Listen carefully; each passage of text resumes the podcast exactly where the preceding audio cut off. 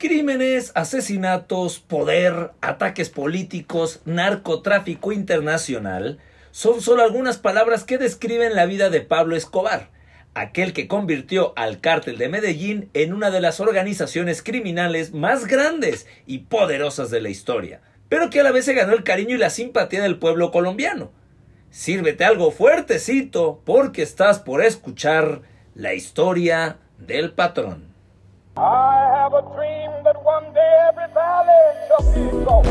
Bienvenido, ya estás escuchando Histeriadores, un espacio donde platicaremos de historia, pero te contaremos las cosas como realmente pasaron y no como aparecen en tu libro de texto gratuito, conducido por Daro Carrillo y Feror Casitas. ¿Qué pasa, planeta Tierra? ¿Cómo están todos? Bienvenidos a Histeriadores, donde te contamos cómo realmente pasaron las cosas. Mi nombre es Daro Carrillo y está con ustedes Fernando Orcraxitas, experto en manejo de explosivos, profesional de la historia contemporánea colombiana, pero más conocido aún por escribir la biografía de Herculano Medellín, mi crack, hablando del cártel de Medellín. ¿Cómo estás? Préstame atención, mi crack, para que escuches lo que tengo que decir. ¿Qué tema traemos hoy, Oh. crack? ¿Qué tema y qué cosa con este señor, con esta historia, está de ponerse la piel chinita, crack. La verdad es que mientras más leía yo, mientras más me informaba, más me iba envolviendo en el tema de Se hoy. te enchinaba el cuero, mi crack. La piel, la piel, la la piel, la piel, la piel. Sí, sí, sí. Antes que otra cosa, porque es una tradición en Histeriadores, mira nada más. No podemos empezar sin esto. está. Salud, mi crack. Ah, sí, había que aclarar la No, garganta. Mira, Sí. mira. Todo- ahora sí, bienvenidos a Historiador. Nada de Lolitas Ayalas aquí ni nada. Les agradecemos mucho que nos estén acompañando en cada capítulo de Historiadores. Saludos a todos nuestros amigos en Centroamérica, en Sudamérica, en México, en los Estados Unidos. Tenemos gente que nos escucha incluso en otros países, en, de- de fuera del continente americano. En las islas Fiji nos escuchan mucho, crack. Sí, sí, ya sí. me han llegado ahí mensajes de que a ver cuándo vamos por unas aguas, que ahí venden agua muy rica. Claro. Y como no, como no sabemos nada más de platillos de dijimos, Como nunca tomamos agua. Y, y- y la neta, este episodio está fuerte, ¿eh? por eso les dijimos, sírvense algo pero fuertecito, porque deben de saber que nosotros tenemos pues un, lugar donde están los posibles temas a platicar en historiadores y como que este lo teníamos reservado, ¿no? Sí, estaba ahí escondido y dijimos, este hay que sacarlo eh, pues en un momento adecuado. No sé por qué hoy es el momento adecuado, crack, pero, se sí, siente. sí. Exacto, exacto. Pues agárrense, por favor, tomen asiento. Estamos a punto de platicarles sobre Pablo Escobar Gaviria, mejor conocido como el patrón. Nacido el primero de diciembre del 49 en Río Negro, a 40 kilómetros más o menos de Medellín, en Colombia. El tercero de siete hermanos, aunque por ahí dicen que era el consentido de su jefecita santa. de mamá, ¿no? Su esposa Victoria Eugenia Henao Vallejo, que hoy en día vive y tiene aproximadamente 60 años. Sus dos hijos, Juan Pablo y Manuela. Eh, bueno, esto no sé si sea necesario decirlo, pero lo vamos a decir. Para el que no sepa, ¿no? Fue un narcotraficante, terrorista y político colombiano, fundador y máximo líder del el famosísimo cártel de Medellín, que como ya decías en la introducción, mi crack, logró ganarse de alguna manera el cariño de algunas personas del pueblo colombiano, eh, a pesar de que las autoridades lo vincularon con más de 10.000, sí, escucharon bien, 10.000 asesinatos. está muy cañón la historia de este tipo de narcotraficantes, delincuentes, empieza generalmente cuando ellos están chavos, cuando ellos son jóvenes. Y la historia de Pablo Escobar no es la excepción. Él comienza, y esto es, es muy chistoso, pero comienza vendiendo lápidas con un primo hermano. ¿Y qué es lo que pasa? que después se dan cuenta de que si se metían a panteones de gente más adinerada se podían robar las lápidas y vender la, la piedra, el mármol o el material del que estuviera hecho. Pero pues eso no deja tanto dinero como si fue el desvalijar coches en la Buenos Aires. Una, no, no es cierto.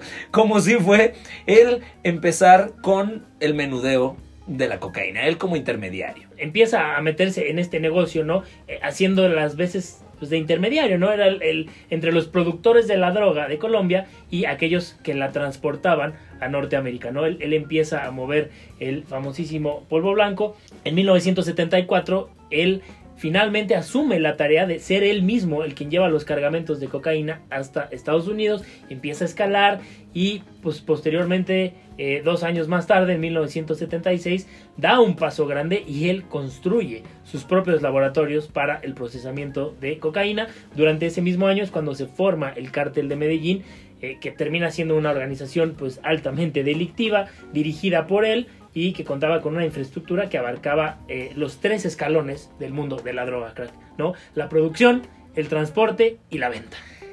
Hay dos cosas muy importantes a- a- para hacer una pausa, una reflexión aquí. El primero en dos años, estamos hablando de que Pablo Escobar en dos años pasó de ser intermediario y de llevar la cocaína a decir voy a hacer mi propia organización. Y lo que a mí se me hace que está muy, muy cañón es él se mantenía al margen. O sea, él no se metía coca, él no inhalaba la cocaína, él era muy disciplinado, los excesos y demás llegaron mucho después. Dentro, si se puede decir de alguna manera correcta, era discipli- disciplinado dentro de su chamba. Y lo segundo es, crack, amigos, una persona que no concluyó sus estudios, que se ha juntado con mucha gente no deseable, ¿cómo haces para poner una organización que empieza en Medellín, luego en Colombia y luego se extiende al mundo, ¿no? O sea, como sea a nivel empresario, a nivel visionario, pues es una persona con una mente muy abierta, muy, muy avispada. Ah, Y antes de los 30 años, crack. Sí. Antes de cumplir 30 años, Sí. él ya construyó el cártel de Medellín. ¿Tú qué estabas haciendo antes de los 30 Oh, años? mira, mira, te voy a decir que salud. ¡Salud! Se me cuecen las habas por seguir con este tema. Pero bueno, eh, algo que platicaba mi crack, que también es importante eh, relacionarlo. Este cuate empieza a adquirir una costumbre en su vida, que era la de acostarse muy tarde y levantarse también muy tarde. Él decía, eh, textualmente digo, decía, dice, que dice, que le digo, no, dice. Y no, dice que le digo y dice Pablo. Que No, dice. No, dice parcero, vea. bueno, él decía, el cerebro funciona mejor por la noche. La verdad, sí, crack. A mí me funciona mejor el cerebro en, En las la noches noche. que en la mañana. Yo no soy una persona en la mañana, pero bueno, hoy no venimos a hablar de mí, hoy venimos a hablar del señor Escobar. Así es, que llegó a controlar, por cierto, el 80% del tráfico que llegaba a los Estados Unidos. Y estamos diciendo esto antes de cumplir 30 años. Sí, es, es impresionante, ¿no? Eh, empieza a construir este emporio de la droga, se vuelve el mandamás y el máximo narcotraficante de Colombia. Y una vez que logra esta posición, este cuate tenía mucha ambición y él quería eh, pues llegar a la política, ¿no? Entonces, eh, pues él intenta ganarse el voto de, de la gente eh, de múltiples formas, ¿no? Él empezó a construir campos de fútbol en distintos barrios, ¿no? De, de- de Medellín y esto pues para empezar a ganar eh, pues la aprobación de la gente, ¿no? Al final de cuentas él llega a la, a la política y termina siendo eh, pues parte del Congreso, ¿no? Como una especie de, de asistente eh, en el Congreso y es lo más alto que va a llevar en cuestión política. Sin embargo, eh, es bien conocido que Pablo Escobar quería ser el presidente de Colombia. Es que eso le hubiera permitido, que de por sí ya tenía, tener control sobre pues, absolutamente todo.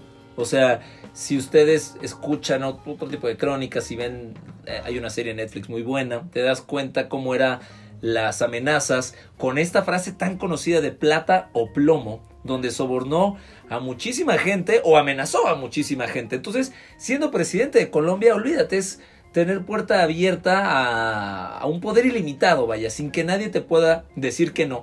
Y era un líder populista, ya lo estabas mencionando. La razón por la que tanta gente quiere a Pablo Escobar es porque ayudó a sus comunidades. Ayudó a zonas pobres con dinero del narco a eh, pavimentar calles, a poner iglesias, a poner escuelas, a poner campos de fútbol, pintaban las casas, ponía iluminación. ¿Cómo no lo iban a querer, sabes? O sea, la gente, los niños, lo veían como aspiracional, pertenecer a, a la organización. Hay gente que lo endiosaba, que le rezaba a Pablo Escobar. Sí, además de la gente que ayudó en los pueblos, eh, también la gente que trabajaba con él, pues le cambió la vida, crack, ¿no? Sí. Porque eh, eh, había mucha gente, muchos sicarios que trabajaban con él y que eran parte de esta, ah, de este cártel, en donde, pues ellos les cambió la vida porque venían de, de- regiones muy pobres, de eh, familias muy pobres. Sin embargo, el hecho de trabajar para el narco, pues les empieza a dar mucho dinero y empiezan a sostener familias y les empieza a ir mucho mejor, ¿no? Y, es gente que estaba abocada a, la misión de Pablo Escobar y ellos mataban, no les importaba porque sabían que su familia iba a estar bien. Ellos estaban dispuestos a perder la vida, no importándoles nada porque su familia y la economía de su familia había mejorado eh, de manera drástica. Em, Pablo Escobar, además, se empezó a meter mucha lana. Mucha lana. Y gracias a eso vinieron todas estas este, mejoras a varias comunidades. Pero no es lo único que hizo mi crack. Hay una llamada Hacienda Nápoles. Que, pues nada más ni nada menos, que tiene 7400 acres. Le costó 62 millones de dólares. Donde simplemente había todo.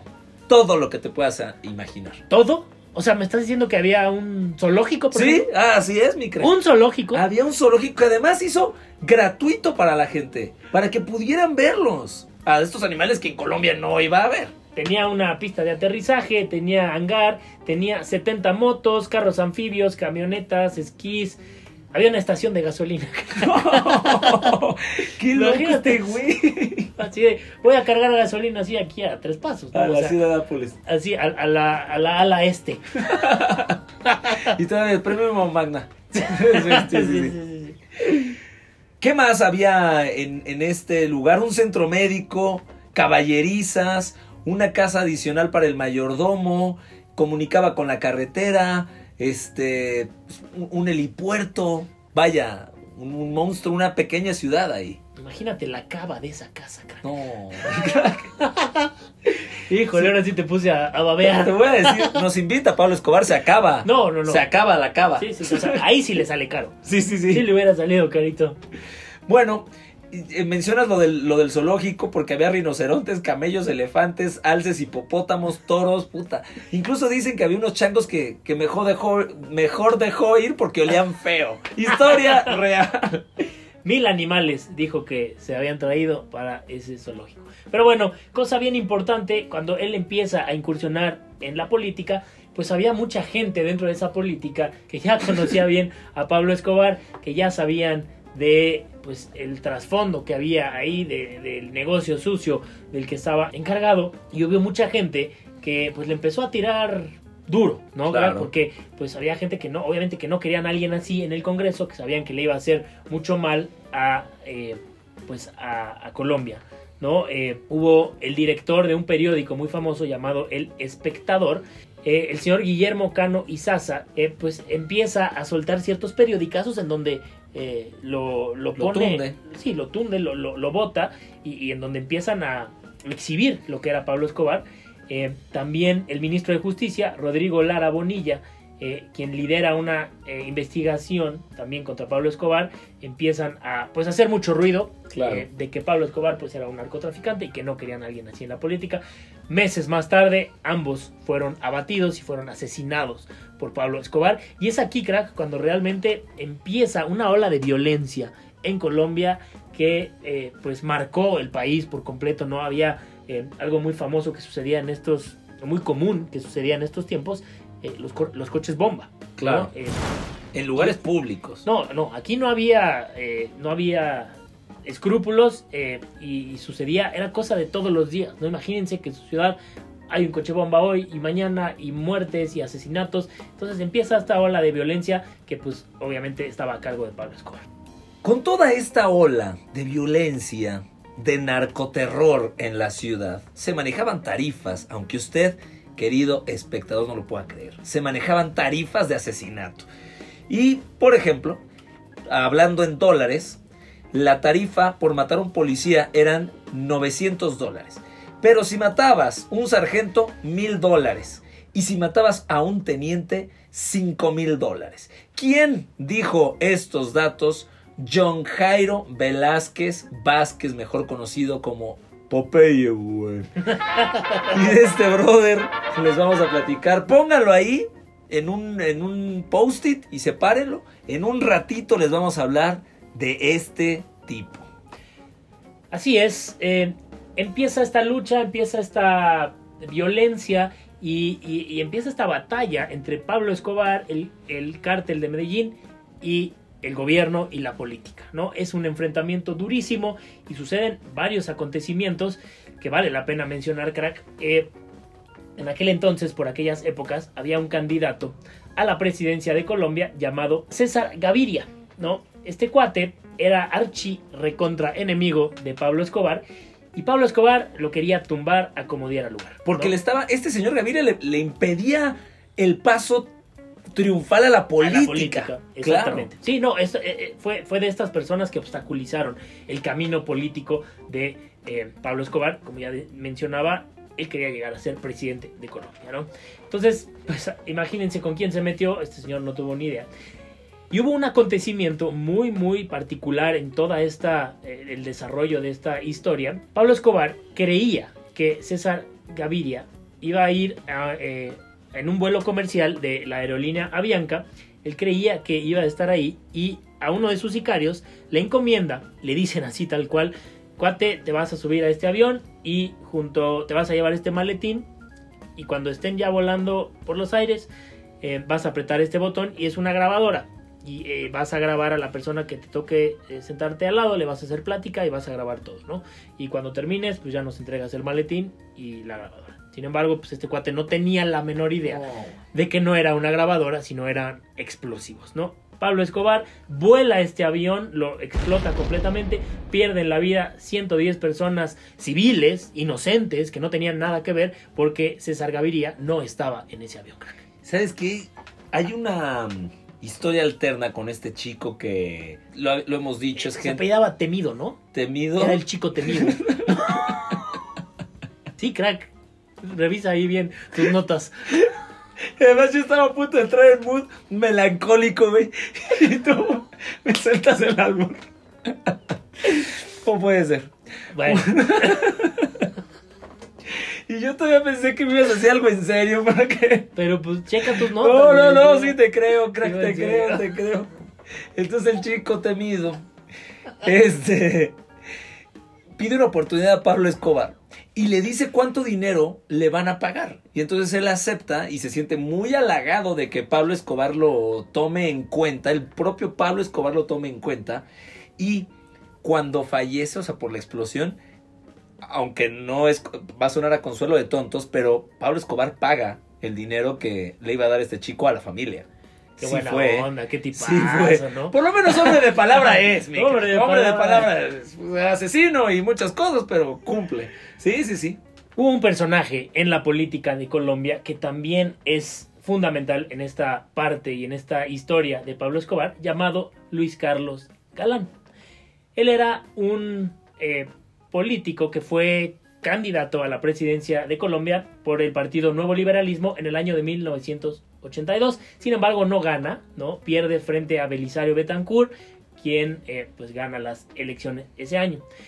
Eh, cuatro años más tarde, porque recordemos que en Colombia el presidente dura solamente cuatro, Cuatro años, años. igual que en Estados Unidos, eh, en 1986 eh, Luis Carlos Galán ya no compite por la presidencia, se la queda Virgilio Barco Vargas, pero para el año de 1990 eh, Luis Carlos Galán vuelve a participar en las elecciones, él por el- otra vez por el partido Nuevo Liberalismo, y en el año de 1989 empieza su campaña para ser presidente de Colombia, ¿no? Sin embargo, un 18 de agosto de 1989, él llega a un acto de campaña en eh, la ciudad de Soacha, ¿no? Llega entre una multitud, eh, va caminando ahí entre la gente, finalmente logra llegar al estrado en donde iba a dar un discurso y entre el tumulto de la gente, una vez que logra subir, pues es ametrallado, crack, y lo tumban y lo tiran. Es muy curioso porque si ustedes son fieles escuchadores y oyentes de historiadores, hay un episodio muy similar que sucede también en México, cuando Sí. matan al precandidato, o al candidato más bien, Luis Donaldo Colosio, y esto para mí es bien interesante, crack, lo que ya platicábamos en otros episodios, las relaciones que tienen ciertos acontecimientos. Lo mismo que sucedió en México en el año eh, 93, sucede en Colombia en el año de 1989, cuando matan al precandidato Luis Carlos. Que además deja... Ya es impresionante que la situación sea similar, ¿no? Ya es impresionante. Sí. O sea, el candidato va a alguna localidad y, y lo matan. Además, coinciden casi los años. O sea, estos movimientos, estos acontecimientos, se van a dar cuenta que son similares a lo largo de la historia. Y no importa el país. Me refiero a, mientras pasaba en México, también podía estar pasando en Colombia. Y tiene muchísima similitud. Pablo Escobar se tenía que quitar del camino a Galán. Y se lo quitó. Y se lo quitó a muy a su manera, ¿no? Sí.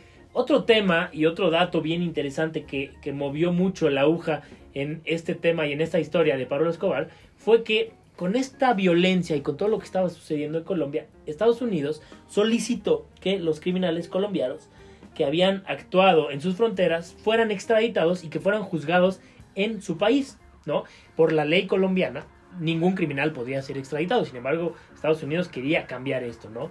Eh, y para cortar un poco las decenas de muertes que estaban sucediendo, el presidente llega a un acuerdo con Pablo Escobar porque él no quería, obviamente Pablo Escobar no quería ser extraditado si en algún momento lo detenían, ¿no? Entonces el presidente llega a cierto acuerdo con Pablo Escobar en donde ellos iban a revocar esta petición de ley si él se entregaba a las autoridades y acababa detrás de las rejas, ¿no? ¿Y qué crees, mi crack? ¿Qué pasó, mi crack? Que el buen Pablo Escobar acepta con una condición. No, no, era nada más. Tipazo. que la prisión en donde iba a ser recluido iba a ser construida por él mismo. La catedral. La catedral es esta prisión de la que les estamos platicando. Pablo Escobar finalmente entra ahí. Y con esto, obviamente, pues estamos imaginando a, a- a un Pablo Escobar sufriendo entre grilletes, este, con gente de muy mala calaña y reputación, con comida basura. Pues absolutamente claro que no, porque al ser su propia prisión, tenía habitaciones de lujo, gimnasio, cancha de fútbol, salones de, de juego, una catarata natural y además, pues obviamente todas las bebidas y orgías, porque si algo hacía este señor era meter mujeres y, pues muy, muy lamentable, metía chicas menores de edad. Así eran las fiestas. ¿Qué es lo que ocurre? Que si alguien de estas chicas decía algo, pues se iban contra la familia. Entonces, Pablo Escobar siguió operando, siguió metiendo miedo, siguió... Desde la cárcel. Desde la cárcel, si se le puede llamar de alguna manera así.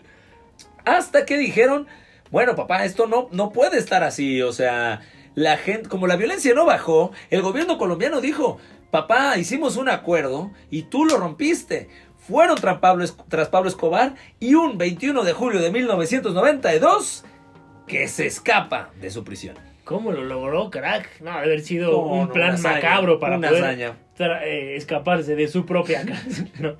Bueno, y esto, pues imagínense, con, esta, con este escape, pues obviamente la violencia volvió a aumentar y siguió creciendo. eh, y el cártel de Medellín, pues siguió eh, con, esta, con este tema de los asesinatos a, cualquier persona, ¿no? Eh, el gobierno de Colombia posteriormente decide crear eh, una organización policial, eh, un grupo especial que contaba nada más que y nada menos que con 500 hombres llamado el bloque de búsqueda, ¿no? Este bloque va a ser fundamental en el desenlace de esta historia, crack, porque pues ellos fueron los encargados de seguirle la pista a Pablo Escobar por todo Colombia para poder eh, pues encontrarlo y volver a meterlo eh, tras las rejas, ¿no? que, se, que, que además de este bloque estaba inmiscuida a la DEA. O sea, los gringos dijeron, ah, yo te di chance, lo metiste a tu prisión, ya se te escapó y los gringos se pusieron muy molestas y dijeron, sí, vamos a ir, vamos a apoyarnos, queremos ciertas libertades dentro del territorio colombiano para poder operar. efectivamente la DEA estuvo ahí metida, el FBI también estuvo metido Eh, y bueno, finalmente, eh, el primero de diciembre de 1993, preparan un gran operativo porque ya más o menos como que le empezaban a seguir las pistas ahí en Medellín, le empezaron a intervenir sus teléfonos, ¿no? Y, y hubo varias llamadas que pudieron, eh, pues, Rastrear. Rastrear, exactamente. Seguir. Sí, empezaron a rastrear, ¿no? Es- estas llamadas y, y es así como, eh, pues, empezaron a, a- a dar con, con dónde estaban, ¿no?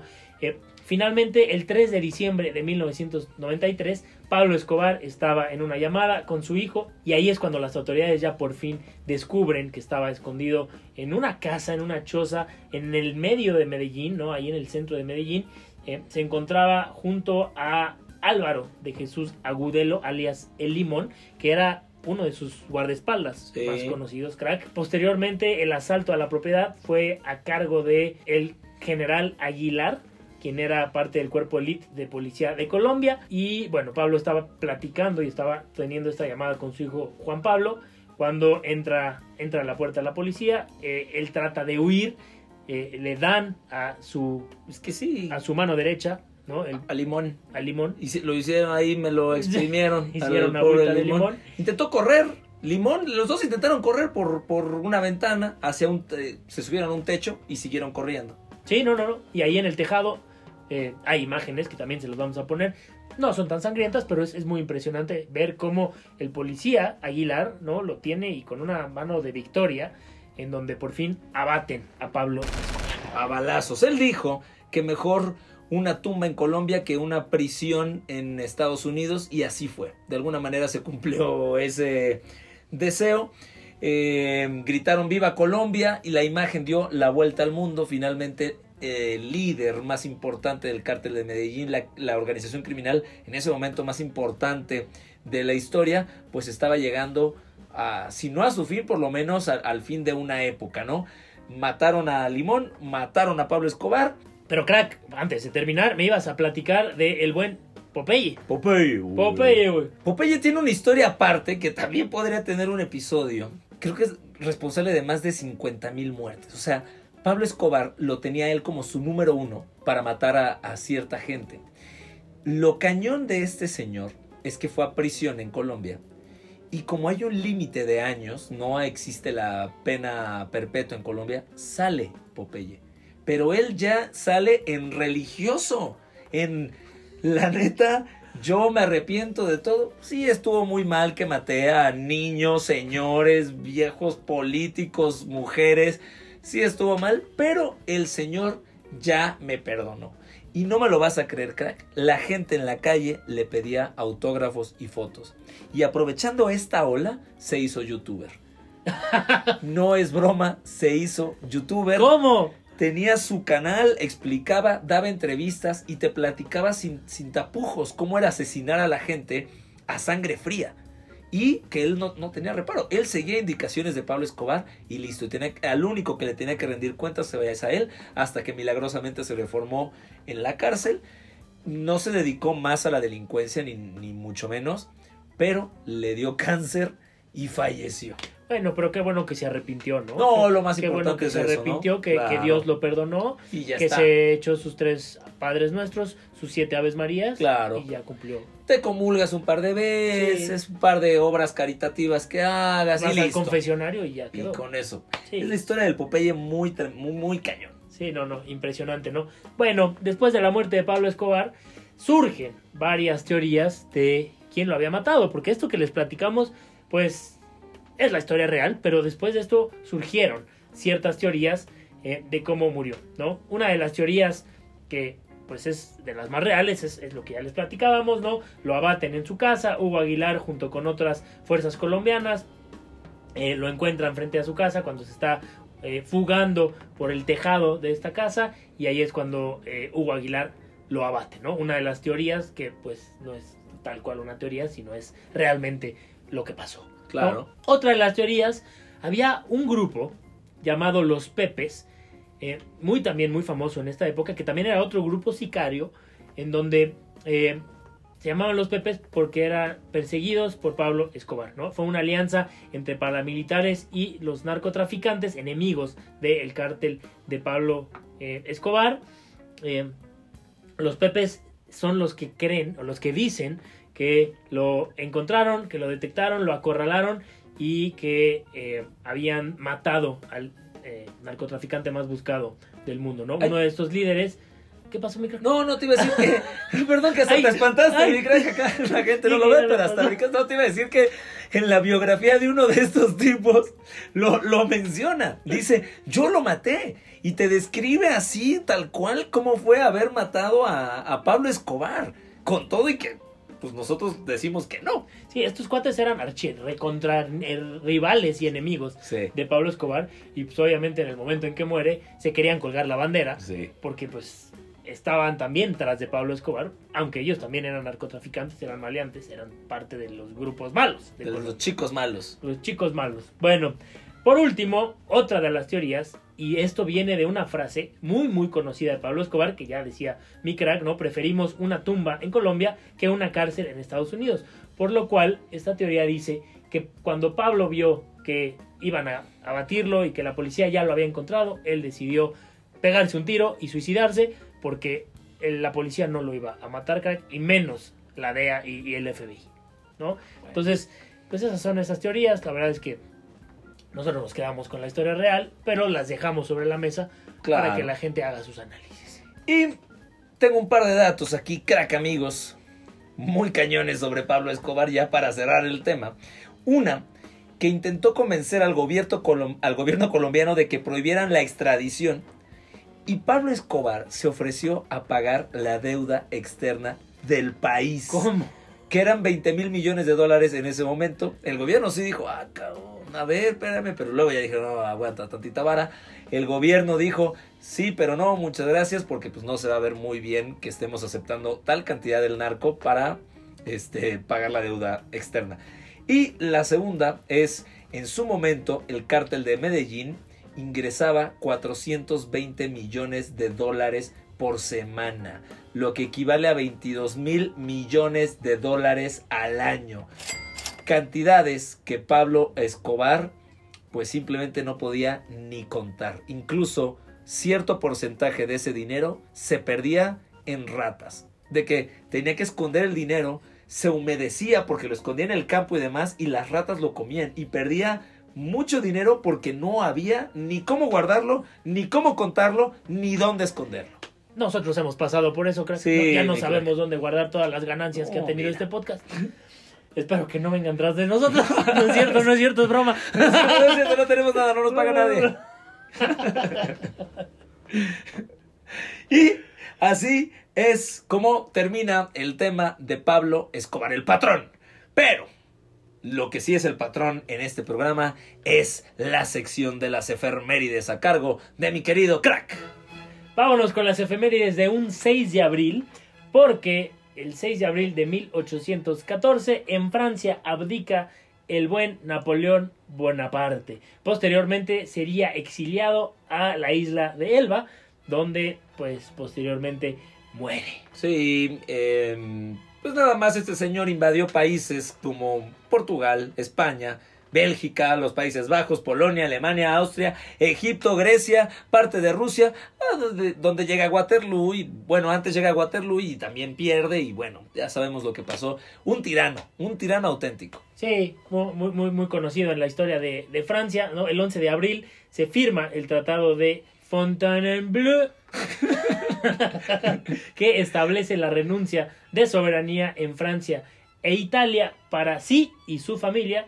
Y pues ya después se exilia en la isla de Elba, esta isla pequeña a 20 kilómetros de la costa italiana, donde mantendría su título de emperador de manera vitalicia. Pues tampoco está tan mal. No, Le- que conserves el título de emperador, pues, creo que es la misma, o sea, vas a conservar la línea de galletas en México. A mí se me hace un gran negocio, ganaron todos. Y seguramente ahí en Italia, pues lo conocían como el Imperatore. ¿no? El Imperatore. El Imperatore, así era conocido.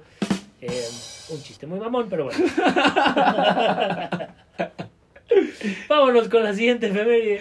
Porque el 6 de abril de 1896, en Atenas, Grecia, se realizan los primeros Juegos Olímpicos de la era moderna que finalizarían eh, unos días después, el 15 de abril.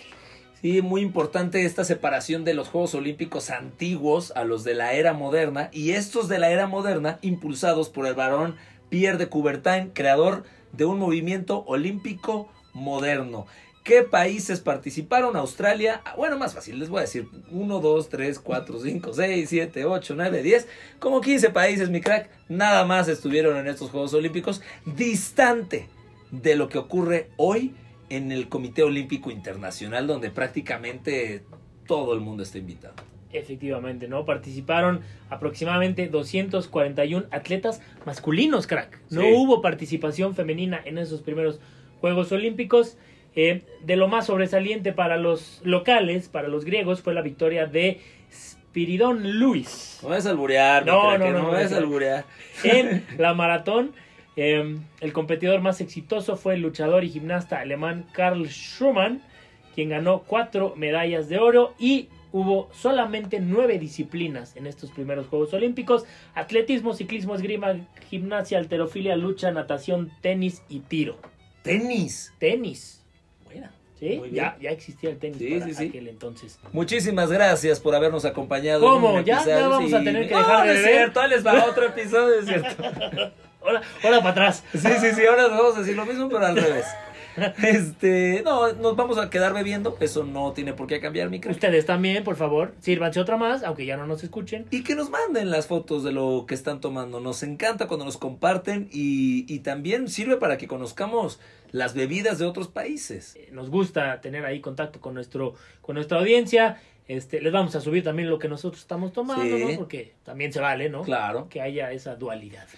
Estamos en Histeriadores Oficial, en Instagram y en Facebook. En Twitter estamos como arroba histeriadores.